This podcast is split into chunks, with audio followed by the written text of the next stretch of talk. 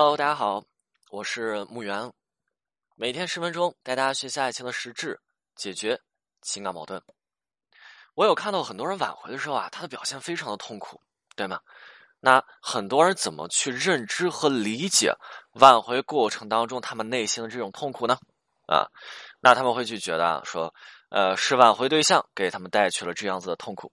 嗯，比如说挽回对象不回复他们的消息了，他们会觉得哎，好痛苦。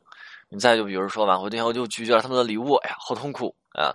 再就比如说挽回对象拒绝了他们的邀约，啊，格外的痛苦。OK，那我要跟大家讲的，就是这种痛苦一定不是挽回对象带来的啊，它不是挽回对象带给你的。那这种痛苦是怎么来的啊？一定是你自己带给自己的啊。我们来看一个例子，我们来看一个例子，就是这段时间呢，这个节日啊，节日气氛浓厚，所以说这个节日啊不少。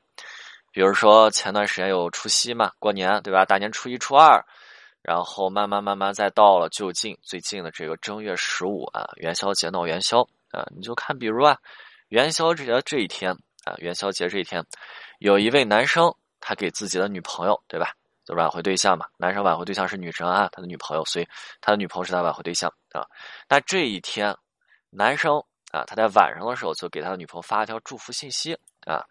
还挺文艺的啊，信息是这么编辑的，他是这么说的：说，呃，月圆像吉啊，花开像喜，一岁一福到，一一寸一欢喜啊。呃，他在告诉女生说，今天晚上呀，哎，你一定要多吃点汤圆。那么这一年呢，啊，就可以我们呢，这一年就让我们啊，只吃糖不吃苦，因为汤圆是甜的嘛，所以这个只吃糖不吃苦嘛，这是一条信息嘛，就是月圆像吉，花开像喜，一岁一福到，一寸一欢喜。今天晚上一定多吃点汤圆啊！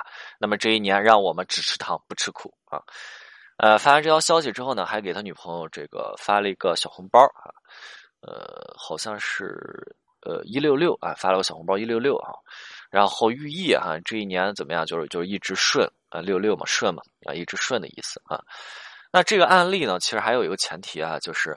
男生和女生在一起，就是即使说分开了啊，即使说分开，两个人还能是能聊能聊天的。女生是愿意回复男生信息的，这是这个前提哦。然后就到了十五元宵节这一天，男生就给女生发了条消息，发了一个小红包过去啊。呃，OK，然后就到过节了嘛。然后消息发过去之后啊，这些东西编辑过去之后，然后男生等了两分钟，等了两分钟之后就来找到我了。男生就说：“老师完了，哦，老师我完蛋了，我死定了。”对吧？我看男生啪给我发消息，我就有点懵啊。因为昨天还聊过，聊聊两人还行啊，聊的还行，一来一回的。男生完了，死定了，完了，我不行了啊，比较懵啊。然后我也没回，我这时候没回，然后男生就是自己自己继续说，因为他一直在发消息嘛。我想着说，等他发完我再回他消息。男生就说了说，我女朋友现在啊，她连我的消息都不愿意回复了。老师，你你你说怎么办呀？这怎么解决啊？他已经不愿意回复我消息了。刚发过去两分钟，对吧？然后慌了，男生表现的，男生表述的说这句这句呃这几句话当中，大家是否能够感受到男生内心的这种焦虑？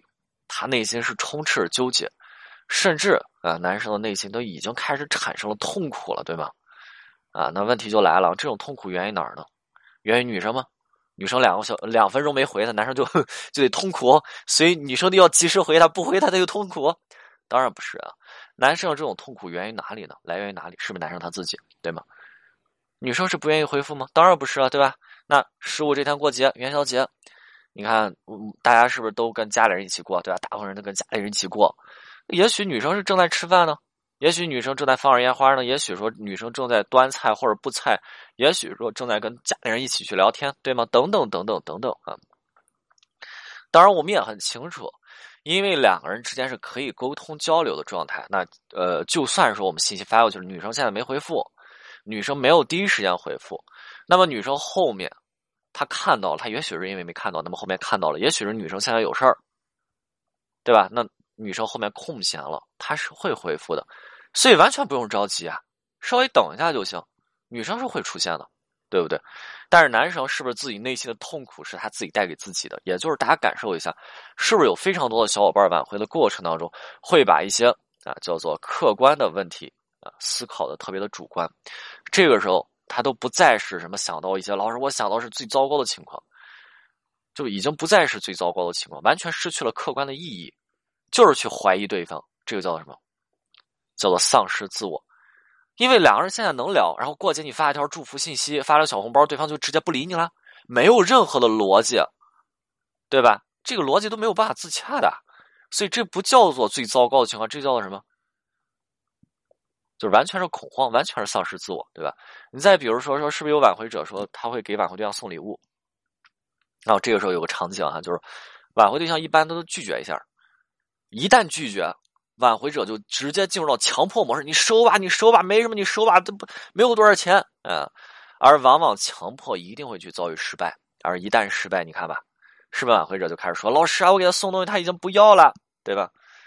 我完了呀，他都有这么决绝啊。”因此，大家记好了，如果说你的挽回，现在你整个挽回的过程当中，让你感受到了痛苦，那么这个时候你一定要先把挽回停一下。不要急着迎着头去拿拿头撞南墙，千万别做这件事情。你一定要先让自己停一下，停一下干嘛？去检索一下自身是不是失去了自我。挽回的过程当中，我们要找一个中庸之道。这个中庸之道不是说让你，呃，变得中庸，变得平凡。这个中庸之道是什么？叫做恰如其分，恰到好处。这才是我们做事当中最难的事情，对吧？过度自我导致的结果，撞南墙，你头头特别铁就撞。让对方不舒服，让自己也不舒服。那么另一个极端就叫做失去自我，而一旦失去自我，整个人郁郁寡欢，自怨自艾，痛苦疲惫，甚至说丧失信心，对吧？能有的机会不愿意去抓了，也抓不了了。OK，所以这个时候一定要去停下来检索一下自身，那去看一下是不是失去自我了。而这种失去自我的状态，就会把去自己在挽回的过程当中彻底拖垮掉。当然，在这个过程当中也会把对方给拖垮掉，明白吗？OK。今天的内容就到这里，我们下次再见。